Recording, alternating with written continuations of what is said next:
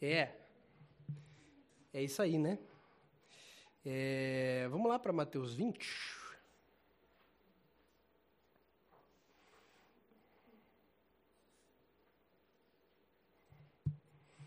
Uhum. Nós vamos do 29 em diante. Enquanto vocês vão abrindo aí, é, antes de eu começar, quero já dizer que isso que eu vou falar hoje não é por causa de ninguém, tá? Antes que as pessoas achem que, ai, é porque nós falamos disso essa semana, é por isso que ele está falando. Não.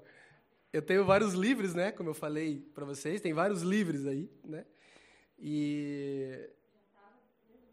É, não, tem vários livros mesmo. Daí eu tenho assim que, que eu vou jogando para as semanas. Eu olhei assim para todos e falei, cara, não é isso que é para rolar na sexta. Eu um, não sei o que está acontecendo. Na terça, eu estava na segunda e na terça falou com o pai, falei, pai, qual que é a ideia? E depois aqui da, da casa do pai que teve na terça, é, a hora que eu fui deitar, cara, só fiz assim no meio. Só veio. Eu sentei lá e só escrevi o que, que veio na minha mente e coloquei as coisas. Então, tá desde terça, tá? Não é por causa de ninguém, é porque eu pedi pro pai, ele me trouxe isso no meu coração, ok? Ok? okay? Amém? Para ninguém falar, ai, por causa de ninguém tá falando. Né? Porque sempre é assim. Vamos parar de ser mimizento, né? Amém. Em nome de Jesus, aleluia, glória a Deus. E hoje nós vamos falar sobre livres para ver.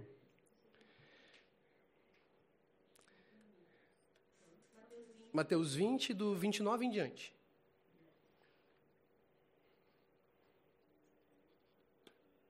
Eu sempre falo das Bíblias, ninguém nunca leva, né?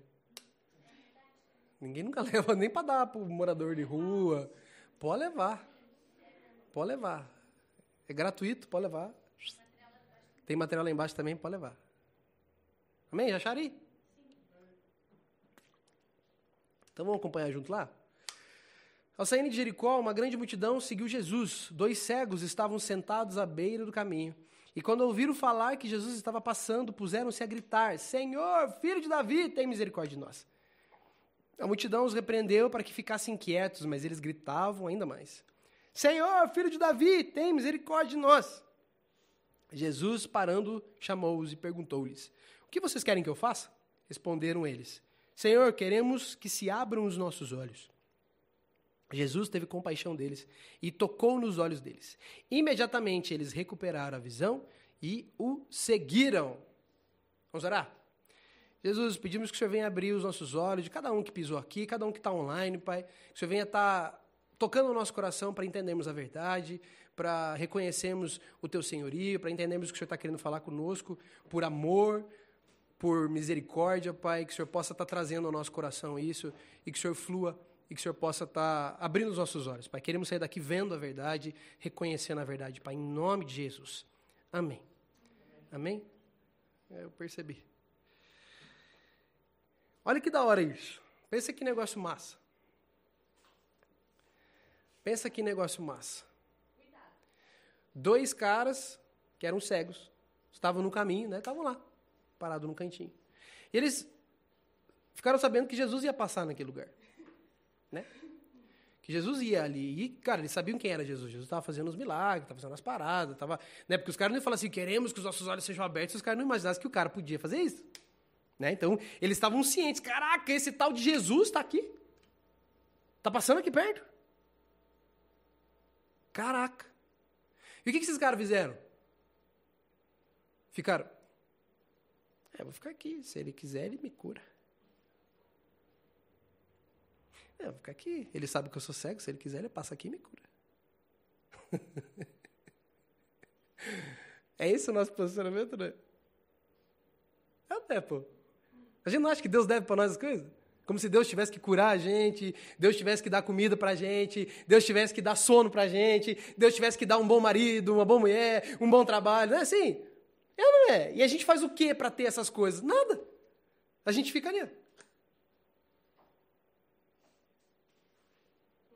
Fazendo de difícil, né? Porque a gente gosta de fazer difícil. Né? Não é assim que a gente faz? É ou não é, pô? A gente não gosta de ficar se fazendo de difícil? É isso que a gente faz. Quem, quem, quem que paga o preço por isso? Conta pra mim. Quem que paga o preço? Quem paga o preço de ficar se fazendo difícil para o Senhor? É a gente, cara. Porque nós estamos ali achando que Deus deve algo para nós. Não, Ele tem que me dar. Deus não tem que dar nada para você, nem para mim, nem para ninguém. Ele não deve nada para nós, nunca deveu e nunca vai dever. É tão maravilhoso. O dia que eu entendi isso, me libertou, sabia? A verdade realmente nos liberta. Me libertou. Eu falei, caraca, Deus não deve nada para mim. Porque eu tinha isso. Pô, mas ai, eu sofri assim, eu não tive pai quando eu cresci. Ai, porque não sei o quê, porque nada dá certo. Ai, ai. Daí fica só aquela choradeira, né? É assim, cara. E eu tinha essa conduta perante o Senhor. Ele me deve algo. Sabe por que ele me deve algo? Porque eu sofri. A vítima, o ser que se acha vítima, ele sempre tem essa tendência de achar que todo mundo deve algo para ele. E quando a gente faz isso para alguém, pega essa, quando você faz isso para alguém, você faz isso para Deus. A mesma conduta que você tem para um irmão teu, você vai ter para Deus. Você não pode dizer que você ama Deus se você odeia o seu irmão. Da onde que eu tirei isso? Da palavra. Então eu não posso dizer, não, eu não faço isso para Deus eu faço isso para os outros. Se eu acho que os outros, os outros me devem algo, com toda certeza, lá no fundo do seu coração, você acha a mesma coisa em relação ao Senhor. Ele não deve nada para você. E oro para que isso te liberte de uma vez por todas. Ele não te deve nada e nunca te deveu. E nunca vai dever. Na verdade, se Deus fosse nos dar o que é justo aos nossos olhos, o que, que nós iríamos receber? Vamos ver se estão afinados. Morte. Porque o salário do pecado é a morte. Quando eu entendo esses pequenos princípios, me liberta. Eu saio de um estado que, ai, tá muito ruim. que a gente fez aquela dinâmica aquela vez quando eu estava estourando, né? Porque parece que agora parou de acontecer as coisas no Talibã, né? Só aconteceu lá, só naquela época lá no, no Afeganistão aconteceu que agora parou. Samuel agora tá de boa, eles estão lá andando em unicórnios. Tomando cachoeira do arco-íris. De uma corzinha sai a Fanta, da outra sai a gengibirra, da outra sai quick. É assim? Então a gente acha que as coisas. Cara, continua do mesmo jeito. Mas naquela época estava bombando, que a gente gosta de trend. Trend quer dizer coisas que estão em moda. É isso que a gente gosta. Então quando estava falando, nossa, você viu que os caras estão passando lá? Orem pelo Talibã. Daí acabou. Daí acabou. Orem pelo Afeganistão, orem por. Como é que é o outro lá? Que explodiu tudo lá e todo mundo falava. Não só para Israel, teve outro lá. Que a gente falou esses dias, que a gente lembrou. Não, lá no, no ano passado. Beirute, obrigado. Que explodiu tudo lá. Ore por Beirute. É sempre assim. Eu digo uma coisa: ore por você, cara. Ore, implore, do mesmo jeito que esses caras fizeram aqui. Ó. Do mesmo jeito que esses caras fizeram aqui. Ó. Eles estavam implorando pelo Senhor. E por que, que a gente não se coloca nessa posição? Porque a gente acha que Deus deve alguma coisa. A gente não entende que sem Ele, cara, já era a parada. Se fosse para vir aquilo que nós merecemos, era a morte. Por isso que isso liberta. A dinâmica foi: Pensa em Ponta Grossa. Aí você tá lá, ai, mas tô difícil, né? Esse mês, essa semana, eu não consegui comer um becazinho. Não consegui comprar um negócio novo. Ai, faz três meses que eu não compro uma roupa. Daí dava um tempo para a pessoa pensar. Daí eu pegava e falava o quê? Agora pense no Afeganistão. Como é que você tá?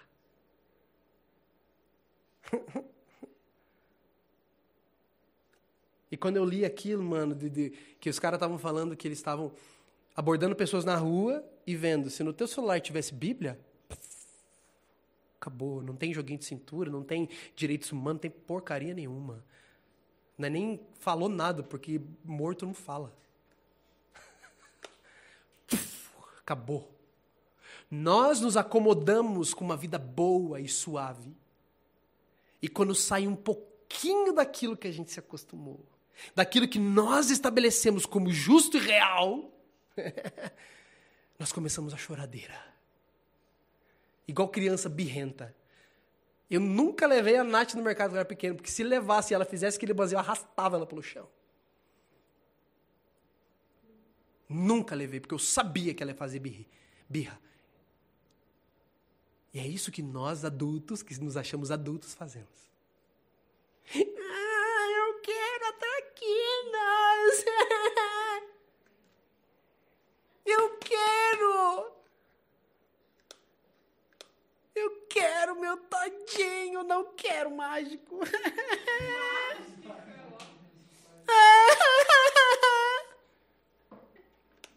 É engraçado, mas é que nós fazemos Hoje, adultos que se acham top fazem igual. Daí olhamos para a criança e falamos assim: Nossa, que criança birrenta. Faz assim, olha que criança birrenta, agora vira a mão. É simples assim, cara. É simples assim. Então nós somos cegos. Mas o que, que nós fazemos? Ou nós dizemos que nós vemos e falamos, eu não sou cego, eu estou vendo tudo claramente. Já vou ler um texto para vocês sobre isso. Hoje nós vamos ler, vai ser gostoso. Hoje estou animado.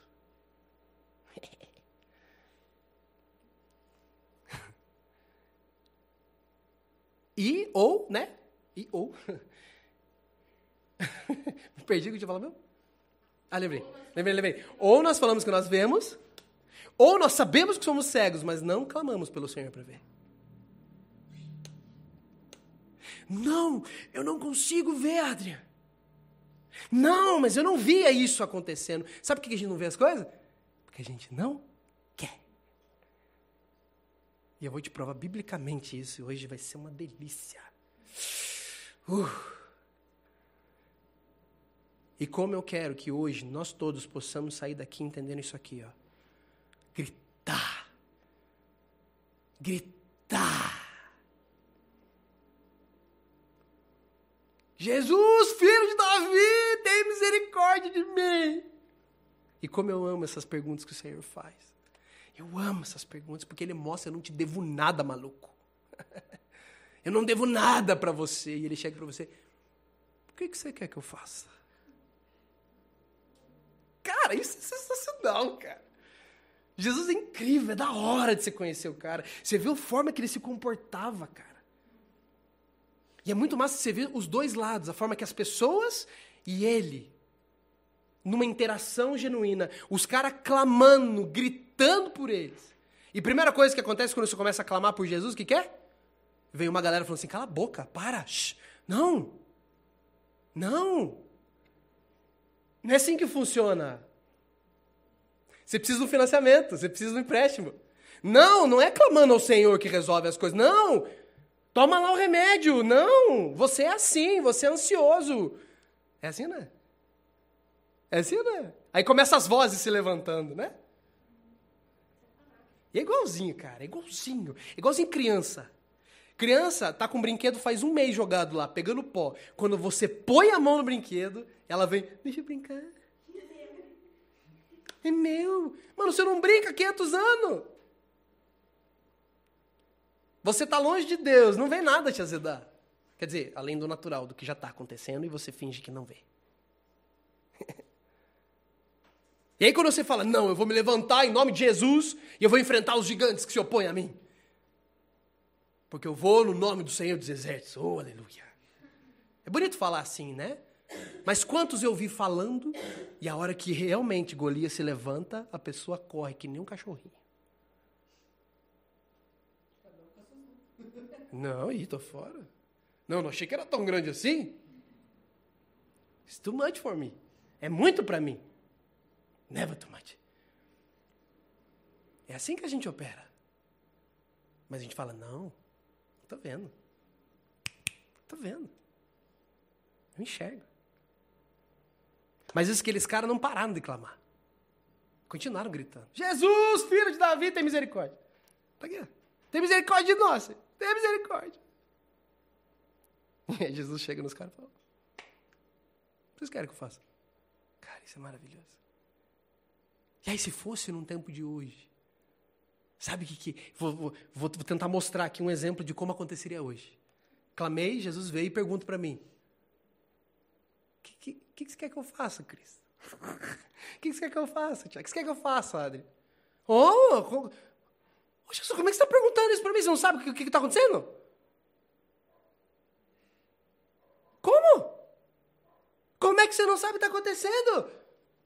Aqui, ó, não enxergo, você não está vendo que não enxergo, não? O que, que, que, que eu faço? Ah! isso que nós fazemos. É isso que a gente faz. Porque a gente acha que Jesus deve alguma coisa, não entende que aquilo ali é misericórdia, é graça, não é merecimento nenhum. Eu adoro pegar a gente e falar, ah, eu mereci. Mutz, cara, não fale isso perto de mim, que você vai tomar na boca. Até minha mãe toma na boca, pergunto pra ela. Pergunto pra ela, minha mãe toma na boca, ai, eu fiz isso, mereci. Falo, mãe, não, o que a gente merece é a morte. Pergunto pra ela. Não fale isso perto de mim, porque você vai tomar na boca. A gente não merece nada, cara. Quando a gente acha que merece, a gente não sai do lugar. A gente fica num estado de miséria e escravidão, porque a gente acha que o Todo-Poderoso nos deve alguma coisa, ele não deve nada. E isso é bom entender, não é ruim. Isso é bom, isso não traz peso, isso traz leveza. Porque tudo que a gente falou, Jesus, obrigado muito, Senhor, obrigado muito. E eu me lembro que eu aprendi isso de uma forma que não é prazerosa a carne, mas é benéfica depois. Que nem o Cris falou no começo, né? Ele falou, ah, eu comecei, né? Começamos aí um, um processinho. Daí eu falei, eu gostei. eu tô curtindo demais, cara. Eu tô achando muito divertido. É gostoso, parece uma aventura. Falei pra Cris, eu gosto dessas coisas. Eu me sinto a criança buscando aventura, descobrindo as paradas. É tão gostoso. E você vê Jesus revelando e te dando arma pra você destruir tudo. Cara, que legal que é. É muito massa. Nós passamos um tempo que nós não tínhamos dinheiro nem para ir no mercado, nós contávamos as moedas para poder comprar pão. E não era só para nós três, porque a base na época eu pegava do meu alimento e colocava na mesa da base. E eu contava moeda. Eu contava moeda para comprar pão. Quando dava para fazer. Quando não dava, a gente dava uns miguele. Pegava umas bolachas, dava um jeito. E eu fiquei alguns meses sem poder ir no mercado comprar nada. Era quando apareciam um, alguns, alguns reais, ou alguém trazia alguma coisa para nós. E a primeira vez que eu fui no mercado, de verdade, que nós fomos lá, né? Foi no mercado, fizemos uma compra de verdade. Que nem a gente gosta de fazer, é, é, o que todo mundo chama de fornecimento, né? Que é uma vez por mês, vai lá e compra de vez as coisas do, do mês. É isso que nós fazemos. E aí, a hora que eu, eu tava comprando aquilo, eu já tava meio que chorando só ali já. A hora que eu tava no caixa, eu já tava meio chorando. A hora que eu, que eu coloquei as coisas no porta-mala, que eu olhei, eu desabei a chorar. Eu entendi a misericórdia do Senhor. Eu falei, obrigado, Senhor. Me perdoa pelas vezes que eu achei que você devia algo para mim. E ali eu aprendi a baixar minha bola. Ali eu aprendi a calar minha boca e clamar ao Senhor. Parar de ser babaca, prepotente, orgulhoso, achando que Deus me deve alguma coisa. Quer falar alguma coisa? Quem? A Cir, boa noite, a Cir. Cir é top. E aí Jesus vem, aí os caras falam, né? Eles não agem como a gente babaca. Né? Não, você não age assim, né? Não? Vou começar a gravar então. Vou começar a gravar. Hã? Amém. Ó. E aí os caras respondem: Senhor, queremos que se abram os nossos olhos. Primeiro reconhecimento de tudo é o quê? Senhor. No nosso tempo, nós não entendemos o que essa palavra quer dizer. Senhor. Porque eu falo Senhor Jesus, mas eu não obedeço Ele. Eu falo Senhor Jesus, mas eu não me submeto a Ele. Eu falo Senhor Jesus, mas eu tenho um plano B lá atrás. Se Ele não fizer, eu faço do meu jeitinho.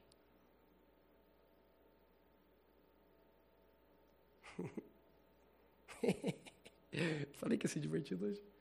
Isso que eu só li uma, uma, uma das passagens. Ah, vai ser divertido. Ai, obrigado, Jesus, que legal. E aí, Jesus, olha que massa isso, ó. Olha, olha a afirmação aqui, ó.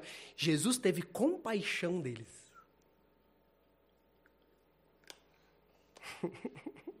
compaixão. Para mim, isso aqui conota, ele não devia nada para ninguém, mas ele olhou e sentiu compaixão por aquilo. Eu vou te ajudar. Isso para mim é uma frase de que não deve nada. Não, eu vou. Você não se viria um claro. É claro. é claro.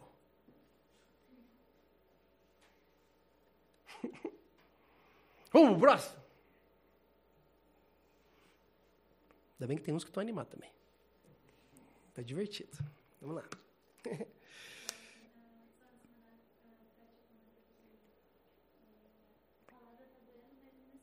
Amém. Quem falou?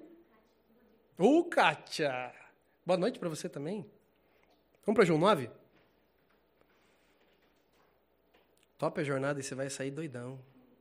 Você vai curtir demais.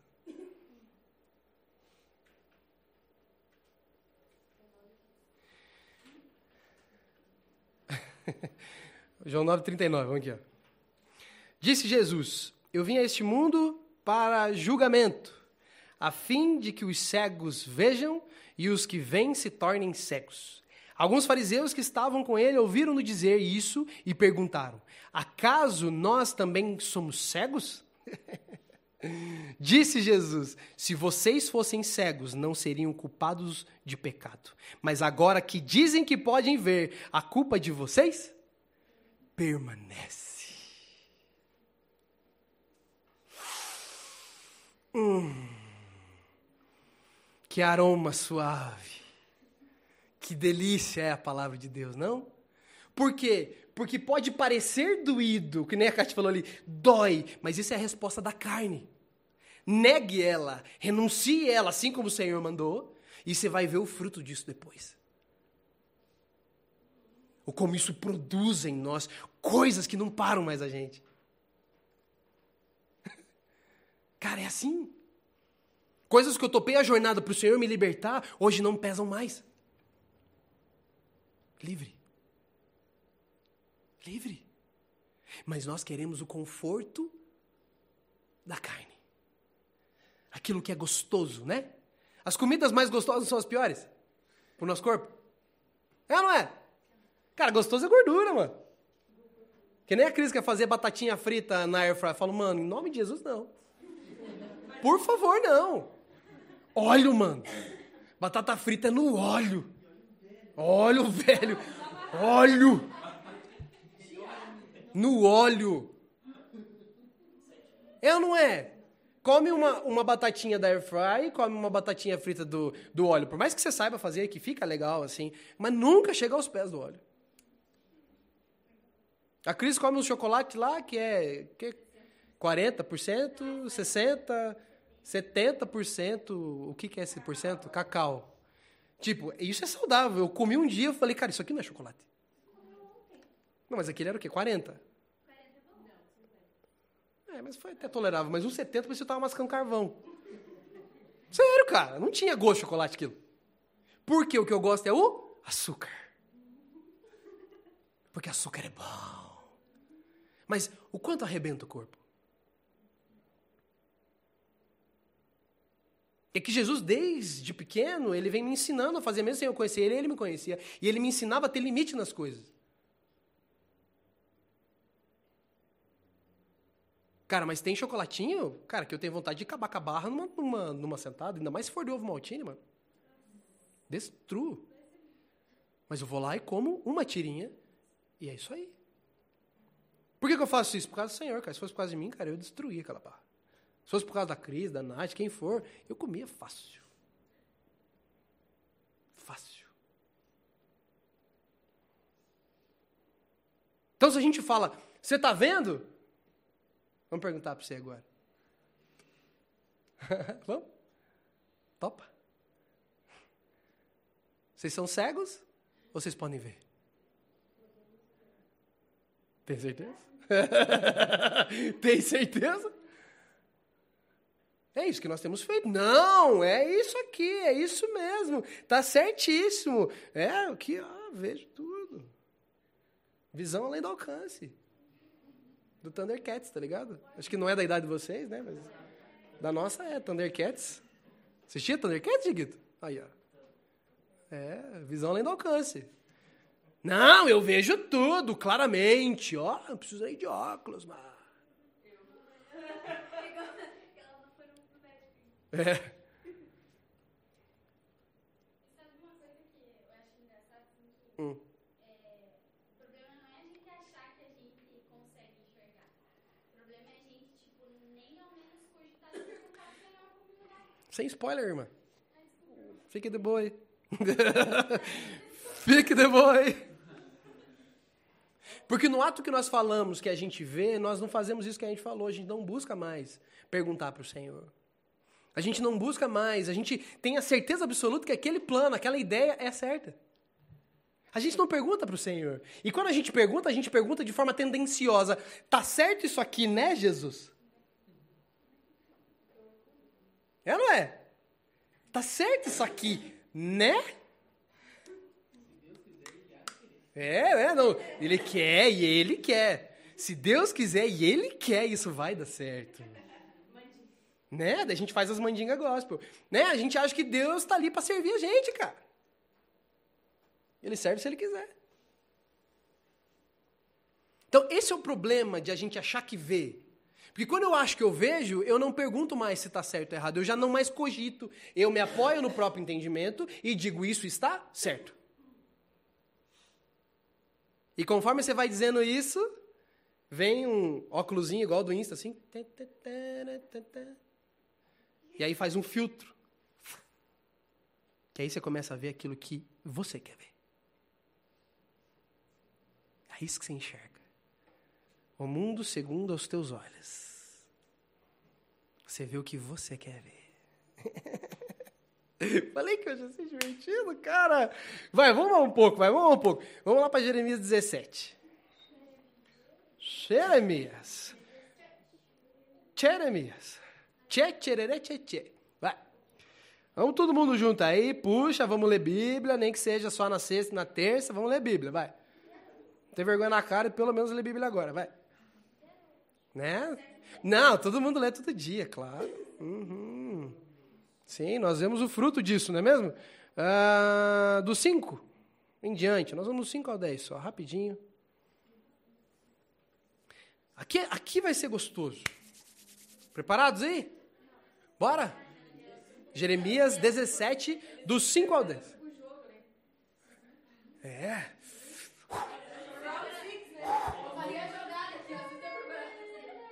Quer? põe aquele negócio assim que. É aquele de, de boxe, assim, já põe aquele pro dente não cair. Aquele negocinho que foi assim para não tomar uma na cara e cair, né? Então vamos lá. Pra você não ter que né, pagar implante no fim de semana. Vamos lá.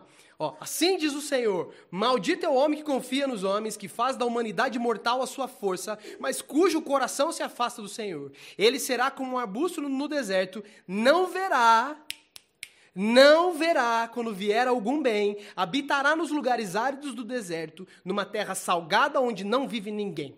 Mas bendito é o homem cuja confiança está no Senhor, cuja confiança nele está. Ele será como uma árvore plantada junto às águas e que estende as suas raízes para o ribeiro. Ela não temerá quando chegar o calor, porque as suas folhas estão sempre verdes. Não ficará ansiosa no ano da seca, nem deixará de dar fruto. O coração é mais enganoso que qualquer outra coisa, e a sua doença é incurável. Quem é capaz de compreendê-lo? Eu sou o Senhor que sonda o coração e examina a mente para recompensar a cada um de acordo com a sua conduta, de acordo com as suas obras. Ding, ding, ding, ding, ding, ding, ding, ding. KO. Isso quer dizer nocaute.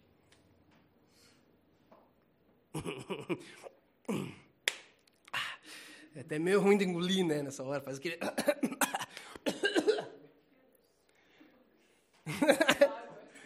dá uma água, dá uma água pro menino ali, dá uma água pra ele. Ó, é isso aí, é isso aí. Foi, pro, foi lá, né, pro corner, sentou agora, vamos tomar uma água. Eu quero frisar um negócio que eu já frisei, mas eu vou frisar de novo. Maldito é o homem que confia nos homens, que faz a humanidade mortal a sua força, mas cujo coração se afasta do Senhor. Ele será como um arbusto no deserto, não verá. Não verá. Quando vier algum bem, quando a gente está apoiado em nós, pode estar tá vindo uma enxurrada de coisa boa, a gente não vê. E quando a gente não vê, a gente não reconhece. E aí eu acho que eu não tive. Quando eu tive em abundância às vezes. É, só dá valor. É, daí vem as frases humanas, só dá valor quando perde, é tudo aquelas histórias, pá. Quando a gente está apoiado em nós, faz da nossa força mortal, dos nossos braços a nossa esperança, e o nosso coração não mais está no Senhor, se afastou dele. Por que, que se afastou dele? Porque nós se aproximamos de nós. Eu deixo de adorar o Senhor, que isso é adoração. Ser dependente dele é adoração. Adoração. Estou adorando ele. Dependência total.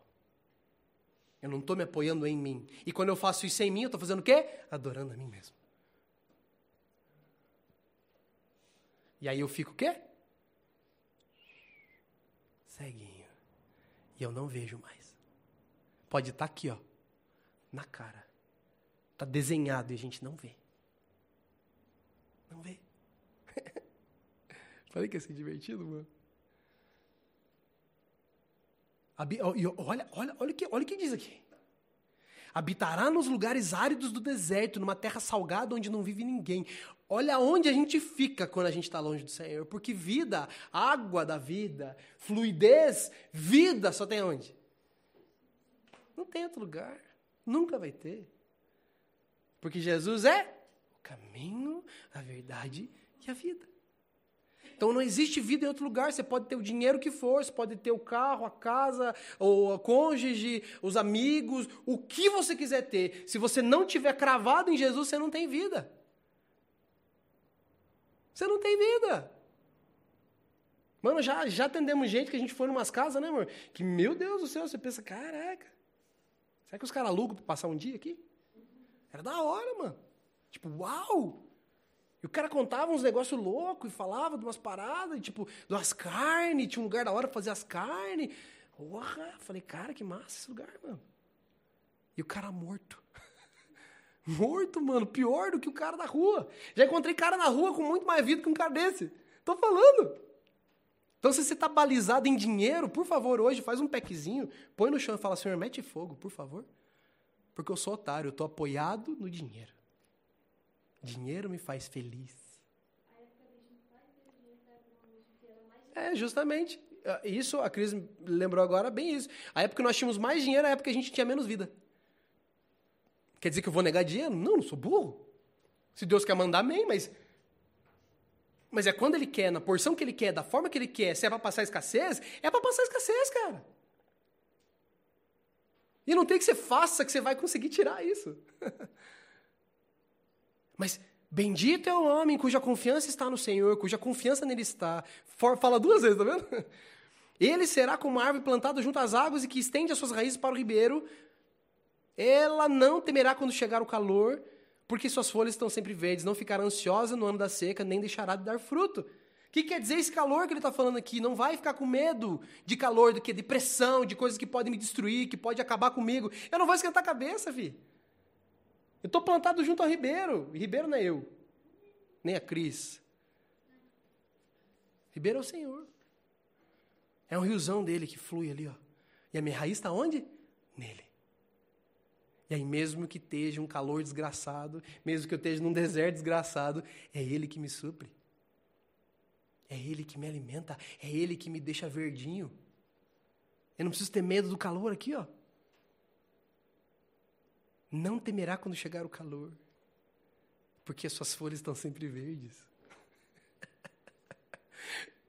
Não ficará ansiosa, cara. Cara, diz que você não anda ansioso.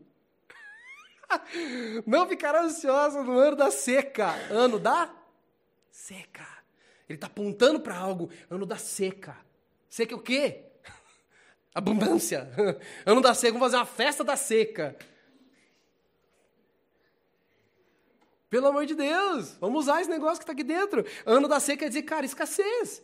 Não vai ficar ansioso no ano, no ano da seca porque não vai deixar de dar fruto. Mesmo seco, não deixe de dar fruto, cara. E o dar fruto ali é para você e quando dá fruto, quer dizer que você vai distribuir. Mas uma árvore, ela não, ela não alimenta só um cara. Ela, ela, cara, você dá fruto para todo mundo. Você dá fruto, mano, que você se alimenta e você reparte.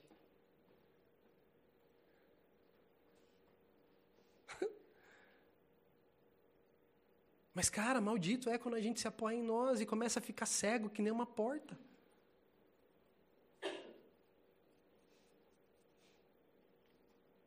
Aí eu pergunto de novo: você enxerga ou você é cego? Não precisa me responder, responda no teu coração. Você é cego ou você enxerga? Responda, porque ele está te ouvindo agora. Tá na hora da gente se posicionar. Tá na hora da gente parar de ficar tratando Jesus dessa forminha tola que a gente inventou. Esse entretenimento gospel que a gente criou. Que eu vou lá para me sentir. Não, eu tô salvo porque eu vou na igreja toda semana. Tô salvo, tô lá. Por que, que você acha que Jesus falava que vai ter gente que vai chegar para ele e falar assim: Ô oh, Senhor, eu expulsei demônio. E ele vai falar: Eu não te conheço. Quem que você acha que vai falar isso? É rato de igreja, maluco. É os caras que se acham, não, os caras mais religiosos do universo. Não. Eu tô garantido, maluco. É nós. Eu e Jesus, ó. Somos um. Uhum, eu já tenho. Eu não vou pegar nem fila. Já paguei lá o. Tem um ticketzinho mais que você pagava para ter esse privilégio. Uhum, tem terreno. Do lado de Jesus. Quanto mais perto, mais caro é o terreno. A gente é cego ou a gente vê. Porque nós precisamos tomar essas decisões. Eu tenho, eu tenho falado, principalmente para a galera mais interna, eu tenho falado, vocês precisam tomar uma decisão. É nisso que parte tudo. A gente não faz primeiro, a gente decide. A, a, o agir é depois, cara, é sua, é, é, é consequência. Tudo que eu vivi, vivi primeiro a decisão. Depois o resto flui.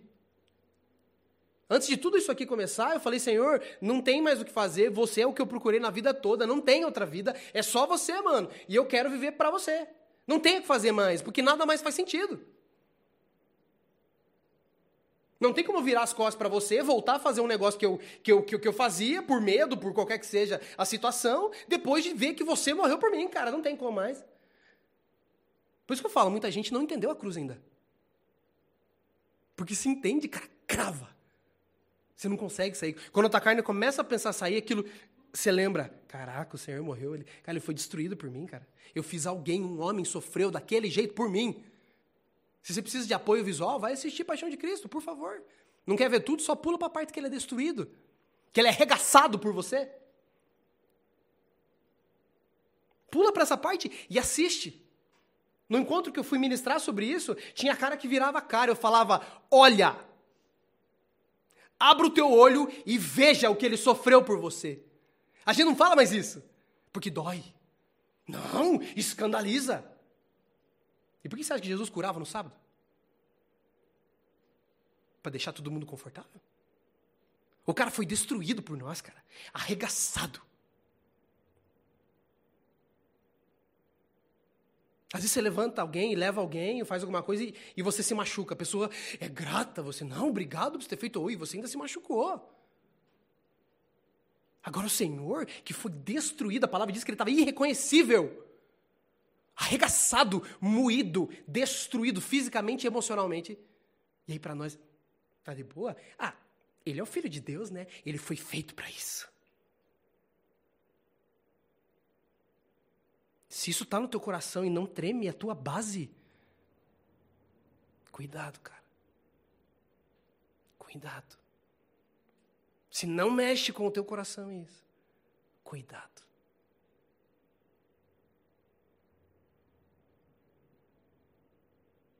Eu acho que por alguém que faz o que ele fez, vale a minha vida. Vale tudo que eu acredito, tudo que eu sinto, tudo que eu penso. Vale eu entregar o meu querer a esse cara. Eu acho que vale. Eu não acho, eu tenho certeza. E a minha vida está pautada nessa decisão que eu tomei há anos atrás.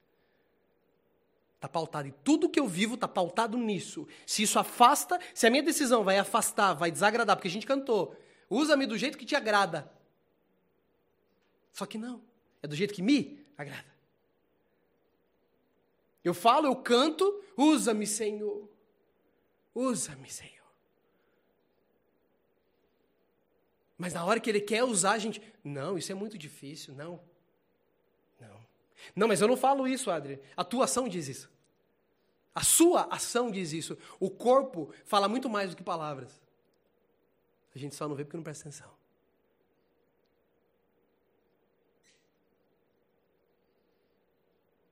Então está na hora da gente entender o que a gente tem cantado, o que a gente tem falado, as peitas que nós temos dado, As escritas que nós temos usado, postado no Instagram, falado por aí, se isso condiz com a minha vida, se realmente eu vivo assim.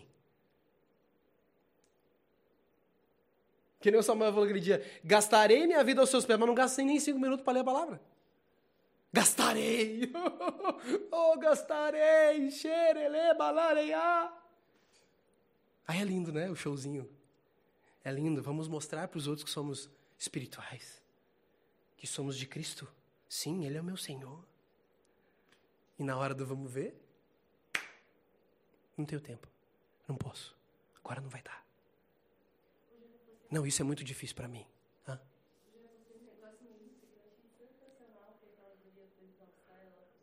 É.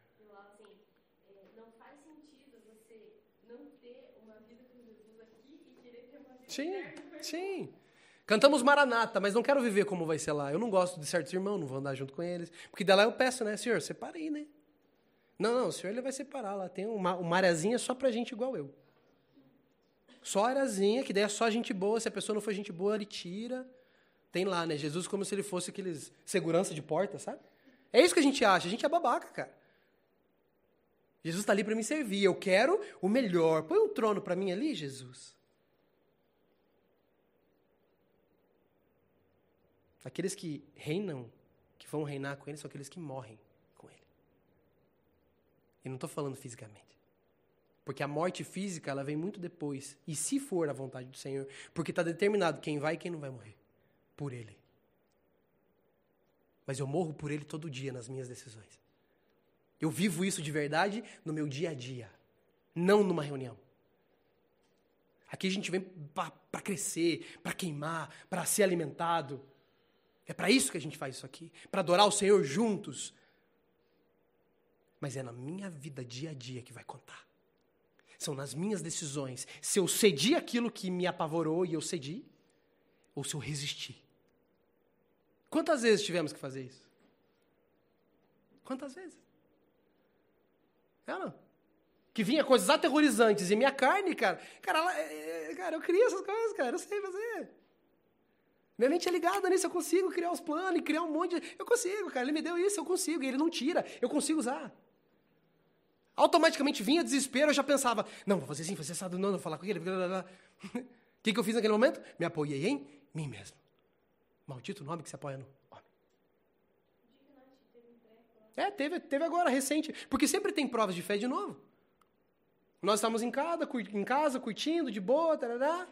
Hã? Domingão, nós estávamos curtindo, cara, tava da hora, bem aqueles domingão que a gente gosta de ficar só no ninho, que é o sofá. De boa, cobertinha, tava até chovendinho. Mano, que delícia! Videogame, TV, comidinha de gordice, que eu gosto demais. Guloseimas. E aí, beleza, fomos, não, vamos tomar um café? Vamos. Né? Já, já tinha comido o dia inteiro, vamos comer mais um pouco. Aí nós fomos tomar um café. Fomos, tomar café, não foi? Era janta? Ah, então, nós íamos tomar café. Daí nós fomos, nós fomos tomar café e a Nath, a Cris falou, olha aí, filha, para nós isso aqui. Daí a Nath orou, e daí, de repente, ela... Ih, tô tonta aqui. Daí eu pensei, ah, levantou rápido, né? Foi o primeiro pensamento que eu tive. Ela, ela levantou rápido. E daí tá, de repente, ela... Não, mas peraí, que tá me dando ânsia agora. Eu falei, opa, uma coisa tá rolando. Daí eu peguei na mão dela, falei, filha, vamos lá pro banheiro, bem devagarzinho, fomos indo devagar. Daí, né, dessa vez a gente se posicionou da forma certa, né, que não é no chão que vomita, né, no vaso. No vaso. Sentou no chão, daí abrimos a tampa. Tava meio sujo, eu peguei e passei um paninho assim, né, porque a menininha dela tava com o braço em cima, eu falei, acho que não dá, então vou pelo menos tirar um pouquinho aqui, né? né? E fui fazendo ali, daí a Cris chegou também, tava ali. Daí ela começou a querer apagar, ela começou a querer tontear. Eu falei, mano, quer ver que essa menina vai ter um piripá aqui agora e vai morrer? Instantaneamente isso veio no meu coração. E eu tive uma escolha. Calma. Instantaneamente isso veio no meu coração. E aí que eu faço? Entro em modo desespero, começo a correr para o SAMU ou me rendo diante do Senhor? Tudo que eu falo aqui é porque eu vivo, tá?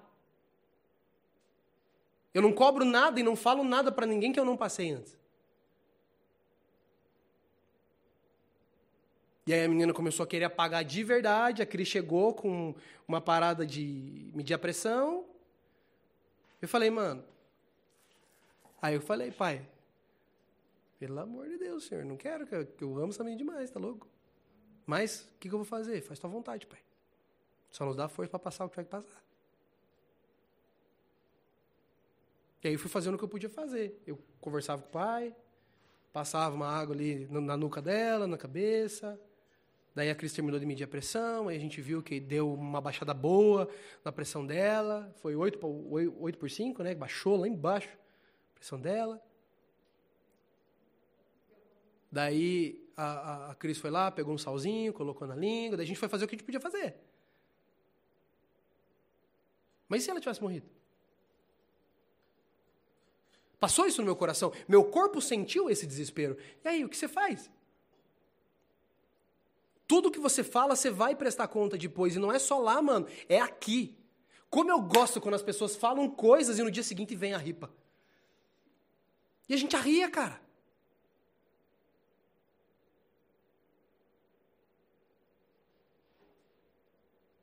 Então nós temos que decidir, cara, o que, que nós estamos fazendo aqui?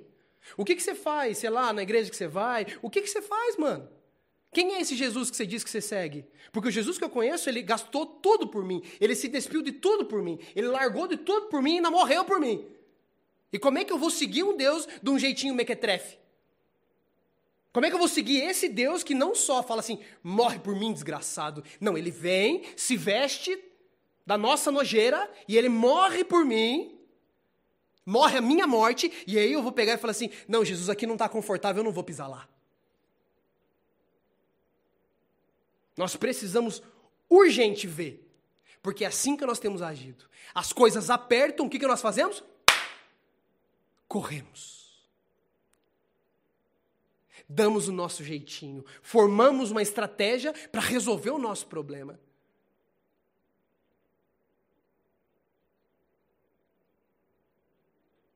A gente tem tratado graça de Deus como hipergraça. E se você lê a Bíblia, você vê o quanto homens e mulheres de Deus gastaram, se entregaram pelo Senhor. No Velho e no Novo Testamento, onde se fala, não, isso aí era antes da graça. E hoje perecemos horrores, ficamos nessa terra árida, seca, vivendo miséria. Por quê? Porque a gente não entende que andar com Deus é em fé. A esperança daquilo que não se vê. Então você não vai ver de uma forma confortável, você não vai enxergar com a garantia que você estava esperando. Mas você vai andar. Mas como é que a gente faz se o nosso coração é enganoso? Se a gente se cegou, como é que faz? E aí vem a canção. Por que, que nós cantamos a canção? Está lá em cento, Salmo 139, 23, 24. Sonda-me, ó Senhor, e conhece o meu coração. Prova-me e conhece as minhas inquietações. Vê se em minha conduta algo te ofende e dirige-me pelo caminho eterno. É assim que a gente faz. A gente clama ao Senhor: Senhor, sonda-me. Me mostra. Diz para mim como está meu coração. Diz para mim. O que, que eu faço que não te agrada? Com o que, que eu estou inquieto, Senhor? Me mostra. E dirige-me. Tá vendo? Dirige-me. Não é você que vai assumir o controle. Você se rende. É assim que vive com Deus, maluco. Não tem outro jeito. Nós damos o volante pro Senhor mesmo. E o Senhor é doidão, ele gosta de fazer umas coisas para deixar você maluco. Às vezes ele tira o volante e esconde. E ele faz assim, ó. Ai, agora, Senhor! E aí você tem a chance, a chance de praticar. Você encosta no banco, olha para ele, porque é ele que está comandando. Olha para ele. E esse cara que você está olhando não é um cara qualquer, é o cara que morreu por você. É o cara que largou tudo por você. é o cara que se despiu e veio para essa nojeira que a gente fez. Desce aqui. Aí você olha para ele e você fala: Caraca, por que, que ele está de boa? Por que, que o olho dele continua queimando e ele está sorridente? Porque ele olha de volta para você. Ele olha de novo e, cara, é aqueles momentos de filme, tá ligado? Sabe aqueles momentos de filme? Que um olha pro outro e fica aquela coisa assim, sabe? É não é? Cara, é lindo isso. Aquele momento assim, sabe? Que, cara, você sabe, tipo, é. Você cuida, né? Aí você olha para frente, aí você olha para o lado e começa a ver a paisagem passando bem rápido.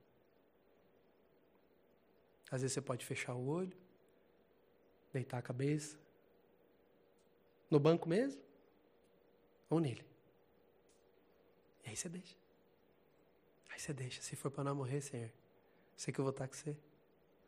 Se for para tudo acabar, eu sei que a hora que eu abrir meu olho, eu vou ver os teus olhos, cara.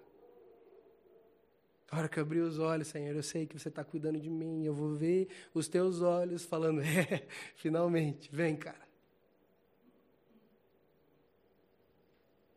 É nessa hora que faz essa conexão, que o teu coração ele se aquieta. Você se acalma porque você entende quem está segurando. Você entende quem está conduzindo. E você vê que se ele está dormindo no meio da tempestade, tem alguma coisa ali. Se ele é o único no barco que não está louco, tem alguma coisa ali. E aí, em vez de você pedir para a tempestade parar, você vai chegar do lado dele e vai tentar imitar. Como é que ele está dormindo? Eu vou tentar fazer igual porque eu não quero acordar ele. E aí, se ele quiser falar alguma coisa para você, você só vai ver. Sabe quando você deita assim do lado de alguém? Você já, você já, certeza já fizeram isso, né? Você deita assim quando a pessoa está dormindo? Juntinho. E aí, de repente, a pessoa só abre o olho. E aí, se ele quiser te falar alguma coisa, ele vai abrir o olho. Ele vai falar: Fique de boa aí, cara. Tô contigo. Deixa comigo. E esse é o nosso lugar. Esse é o nosso lugar. O desespero não é o nosso lugar. Porque ele já provou que ele faz tudo por nós. Provou diversas formas no Velho Testamento e no Novo, ele consuma isso com ele mesmo. Ele se põe num lugar de destruição pela gente. E se ele fez isso por nós, ele não vai fazer tudo? É só a gente confiar de todo o nosso coração. Vai dar desespero. Você vai sentir medo. Você vai ter vontade de sair gritando que nem um louco. Você vai sentir vontade de resolver do teu jeito. Mas não alimente isso. Não alimente isso. Deite e fala, Senhor, como é que faz para deitar igual você aqui? E aí você vai deitar do lado dele.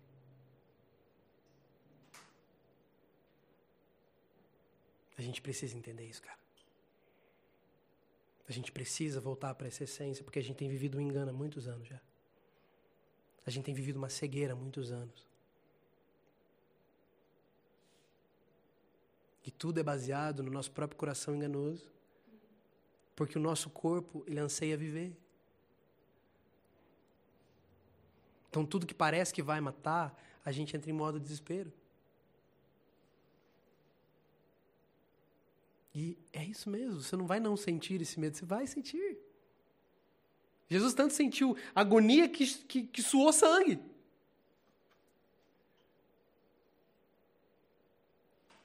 Claro que vai sentir. Mas no final de tudo, eu vou me render diante dele. Vou falar, pai, eu estou cego porque eu estou com medo. Se você está com medo, você está cego. Se você está apavorado, você está cego. É simples assim. O medo pressupõe o quê? Castigo. Mas o perfeito amor expulsa todo medo. E aí você lembra do que esse cara, do que esse Senhor fez por você. E o teu coração é inundado de amor. Você fala, mano, quem fez isso?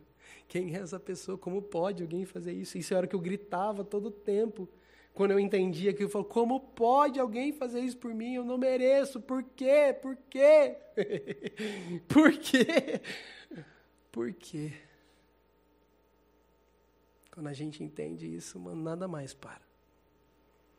Nada mais contém. Você não tem mais plano B, você não tem mais plano Z, você não tem mais plano nenhum. Você tem um só, que é Jesus.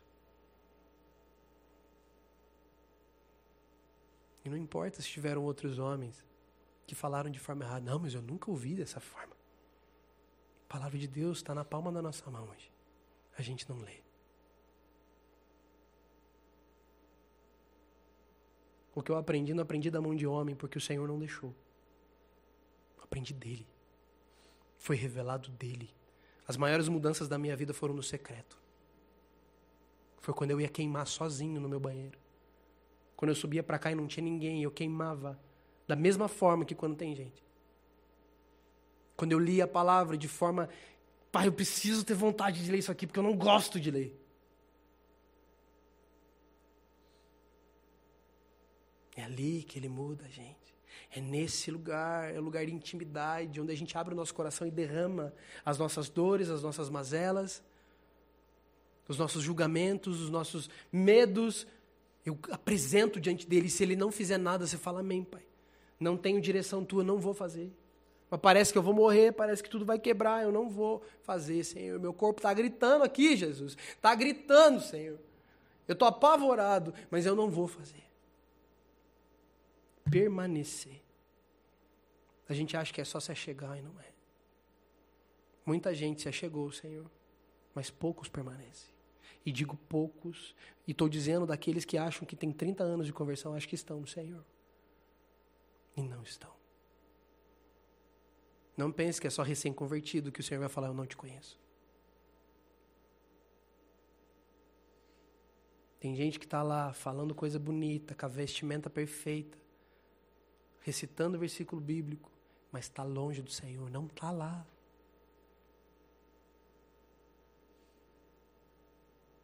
Eu tinha chuteira e não sabia jogar bola. Tinha chuteira e meião. E não é que eu não sei jogar bola, eu sou bom de bola. Mas eu não tenho né, gás. não aguento. Não consigo correr demais, é que eu já estou morrendo. Mas as ideias vêm, cara. Nossa, Quer jogada, deixa comigo. Não, mas só na mente, mas no corpo não vai.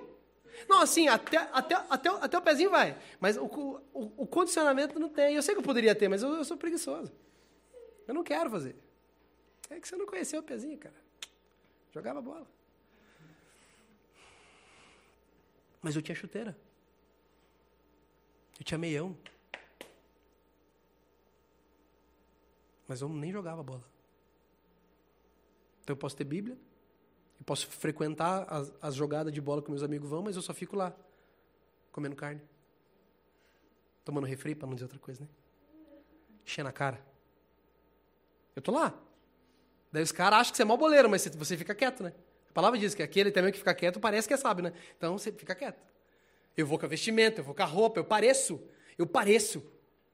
Sabe? Eu pareço, cara. Então eu tenho a Bíblia, eu tenho o, o, crucifixo, eu tenho o trejeito, as palavras, a forma de dizer. Eu frequento o clube, eu estou lá no clube. Eu tenho a camiseta do clube. Porque muitos lugares viraram clube, gente. Eu vou lá para me sentir bem.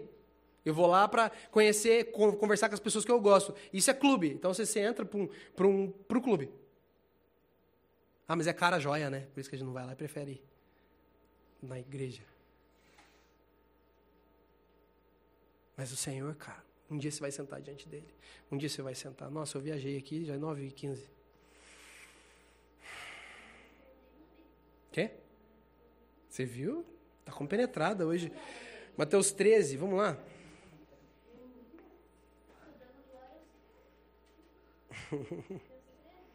é, espera um pouquinho que cada vez que eu abro a Bíblia ali de novo, ele está perdendo. Do 10, do 10 em diante. Não, é pira aqui, acho que faz tempo que eu não reinicio ele. Mateus 13, do 10. Ó, Ele respondeu: A vocês foi dado o conhecimento dos mistérios do reino dos céus, mas a eles não. A quem tem será dado, e a este terá em grande quantidade. De quem não tem, até o que tem lhe será tirado. Por essa razão eu lhes falo por parábolas. Porque vendo eles não veem, e ouvindo não ouvem, nem entendem.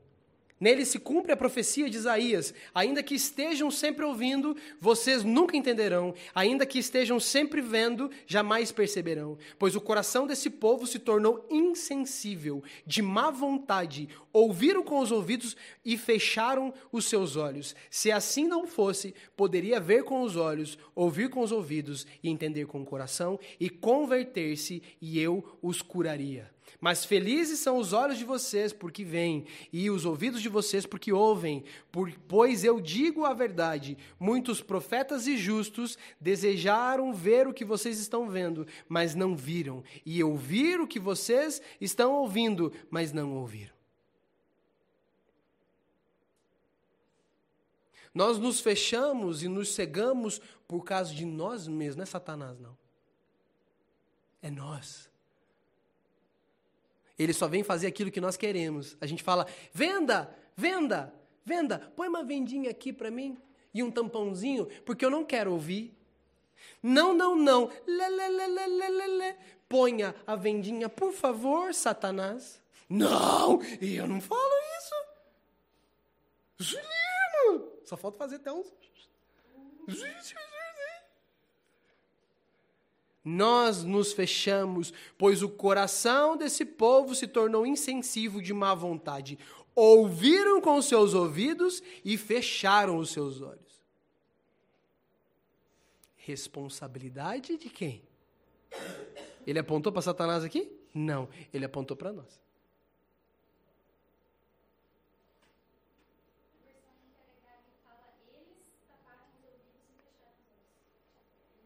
Eles fizeram. Eles fizeram. Então a gente só fica cego, mano, quando a gente quer ficar. Sabe igual criança, assim, que. Hoje está sendo, né? As analogias com as crianças. Tipo, as crianças, quando faz assim, acham que está invisível. Vocês nunca viram isso? Manu não faz isso? Faz assim, ó. Você está me vendo? É ou não é? Aham, você cobre com a coberta e acha que está invisível, né? Eu sei, eu, eu fazia isso também. E é isso que nós fazemos como adultos. Hã? Quê? Não, não estou vendo. Hã? Quê? Você está me vendo? Hã? Está me vendo? Eu não estou vendo nada. Então, se eu não estou vendo, quer dizer que ninguém está me vendo. É isso que nós fazemos. Claro. E por que, que eu falo isso dessa forma clara e direta? Porque, cara, a gente precisa ser livre, a gente precisa sair, a gente precisa ver a verdade e a verdade vai nos libertar. Por que, que a gente não é livre? Porque fica aquela coisinha assim, ó. Ai, vem aqui, você é mais que vencedor. Vem, periquitinho, vem. Você sofreu na vida, vem aqui. Em nome de Jesus vai dar certo. É. Tem pessoa que vem falando sobre orar por, por cura, e diz não ore por cura. Não ore por cura, porque o Senhor não vai curar.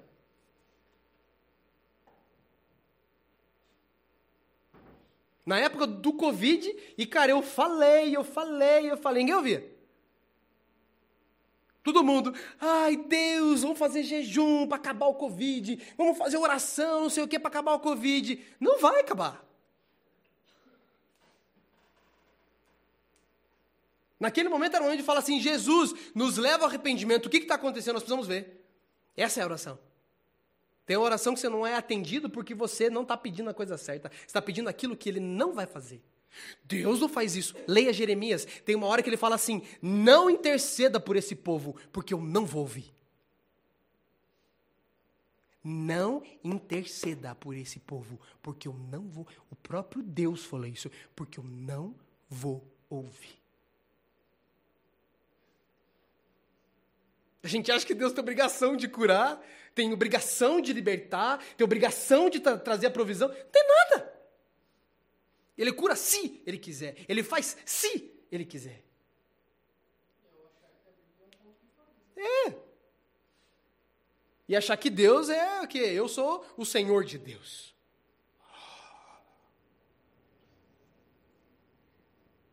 Mano, é simples. Não tem segredo. Dói, claro que dói. Dá medo, claro que dá.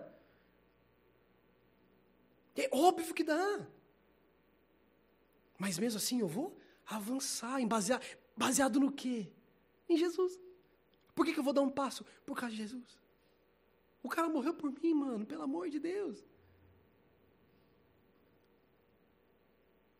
Nós nos fechamos porque nós queremos. Aqui, ó, o povo se tornou insensível de má vontade. Não, mas a gente não é assim, a gente nunca tem má vontade, né? né? Eu sempre faço fervorosamente tudo para o Senhor. Né? Jamais faço algo por obrigação. Que isso? É sempre apaixonado.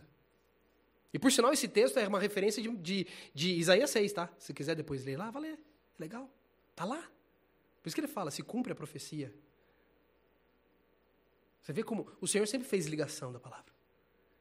Não para de cortar um pedaço porque você não gosta, porque parece que Deus é brabo. Ele se ira sim.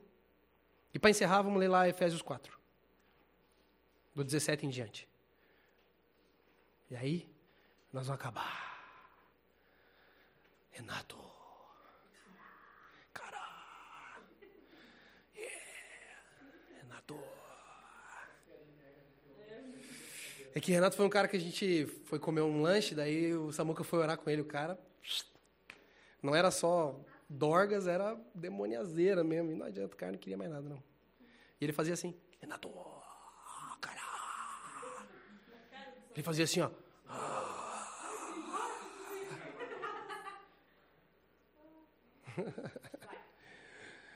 Assim eu digo a vocês, e no Senhor insisto, que não vivo mais como os gentios que vivem na inutilidade dos seus pensamentos.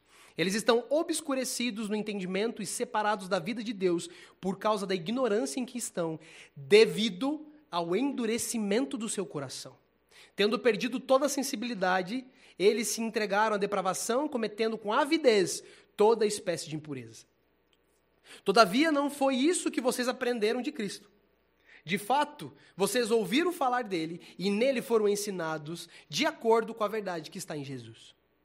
Quanto à antiga maneira de viver, vocês foram ensinados a despir-se do velho homem, que se corrompe por desejos enganosos, a serem renovados no modo de pensar e a revestir-se do novo homem, criado para ser a semelhança, semelhante a Deus em justiça e em santidade provenientes da verdade. Portanto, cada um de vocês deve abandonar a mentira e falar a verdade ao seu próximo, pois todos somos membros de um mesmo corpo. Quando vocês ficarem irados, não pequem, apaziguem a sua ira, antes que o sol se ponha, e não deem lugar ao diabo. O que furtava não furte mais, antes trabalhe fazendo algo útil com as mãos, para que tenham que repartir com quem estiver em necessidade. Nenhuma palavra torpe saia da boca de vocês, mas apenas o que for útil para edificar os outros, conforme a necessidade, para que conceda a graça aos que ouvem.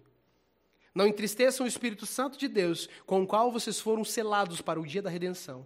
Livrem-se de toda amargura, indignação e ira, gritaria e calúnia, bem como de toda maldade. Sejam bondosos e compassivos uns para com os outros, perdoando-se mutuamente, assim como Deus os perdoou em Cristo. Só esse texto nós podíamos ficar uns sete anos só falando dele. Mas eu quero frisar um ponto e eu gosto de trazer um contexto também para você entender. Porque fala ali, ó, eles estão obscurecidos no entendimento, isso quer dizer, cegos e separados da vida de Deus por causa da ignorância em que estão. Por quê? Devido ao endurecimento do coração. Tudo tem um porquê. É da hora você ler. Porque você vai entendendo. Mas como assim? Por causa da ignorância que estão? Devido, tá vendo? A um porquê, a um começo, a um motivo que estão na ignorância. Devido ao endurecimento do seu coração. E aí você vê que fala ali qual é a nossa prática, como a gente vive, como a gente faz quando a gente está nesse estado. E você pode fazer a força que você quiser para exteriormente você não fazer, mas o Senhor vê teu coração. Todo ódio, toda raiva, toda a indignação, tudo que ele falou para a gente se livrar, por mais que você não exteriorize isso para os outros ver, ele vê. Não tem lugar mais longe, mais escuro que Deus não possa alcançar. Nós nos trancamos, não é os outros. Porque a gente podia estar clamando para o Senhor: Senhor, eu estou cego, eu preciso ver, por favor, eu quero ver. Eu quero ver, Senhor. Eu acho que eu estou bem, mas será que eu estou bem mesmo? Será que essa decisão foi a certa? Será que isso que eu estou querendo fazer é o correto? Eu pelo menos questiono, eu pelo menos eu coloco diante do Senhor, eu pelo menos eu vou trabalhar isso nele, não em mim mesmo, porque o meu coração é enganoso. E é claro que eu vou ouvir aquilo que eu quero ouvir. É óbvio.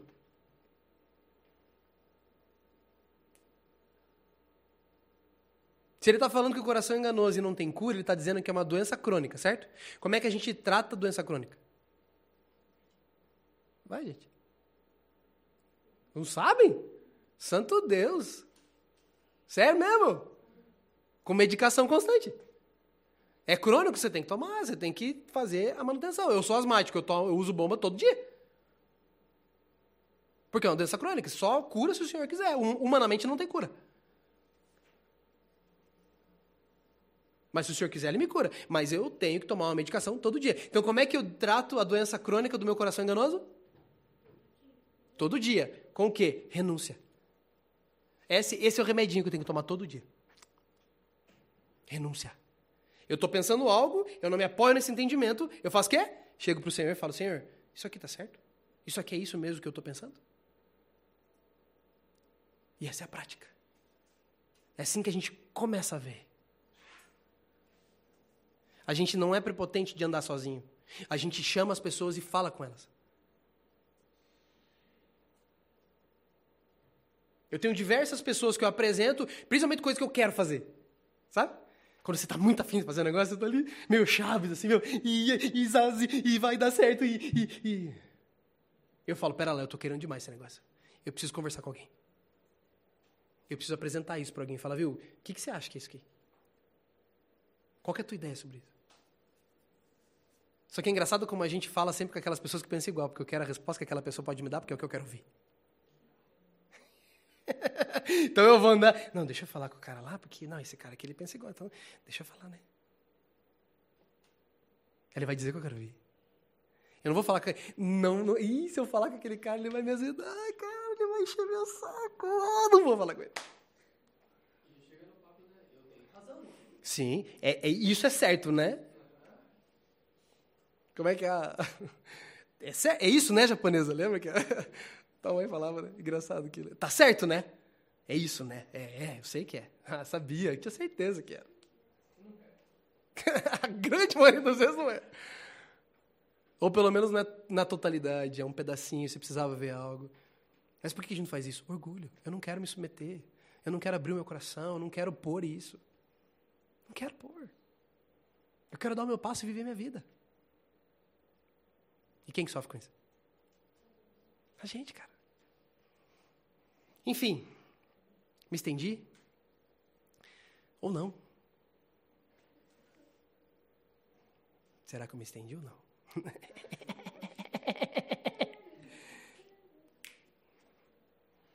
que a gente possa nesse momento adorar o Senhor e, se você tiver ousadia, fala isso para Ele: Senhor, me mostra o que está errado. Me mostra o que eu preciso mexer. Se tiver mais moral ainda, fala assim: me mostre e eu vou fazer. Mas só se tiver moral. Para de não ter palavra com Deus, por favor. Cada dia que passa, Ele tem me tratado o meu coração de algo assim. Eu ficava muito de cara quando pessoas furavam comigo. Falavam algo e não cumpriam.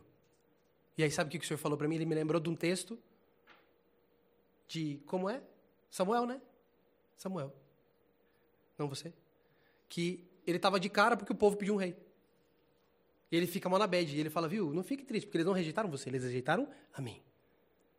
E aí, cara, isso trouxe uma liberdade para o meu coração, que cada dia está aprimorando isso em mim. Então, quando você fura com alguém, não pense que você furou só com alguém, você furou com o Senhor, cara. Isso para mim treme a minha base. Isso para mim me dá desespero, porque, cara, ele morreu por mim. Ele é meu Senhor, cara. Ele é meu amigo, ele é meu irmão, ele é meu pai. Não posso fazer isso. Não porque não posso, porque não quero fazer.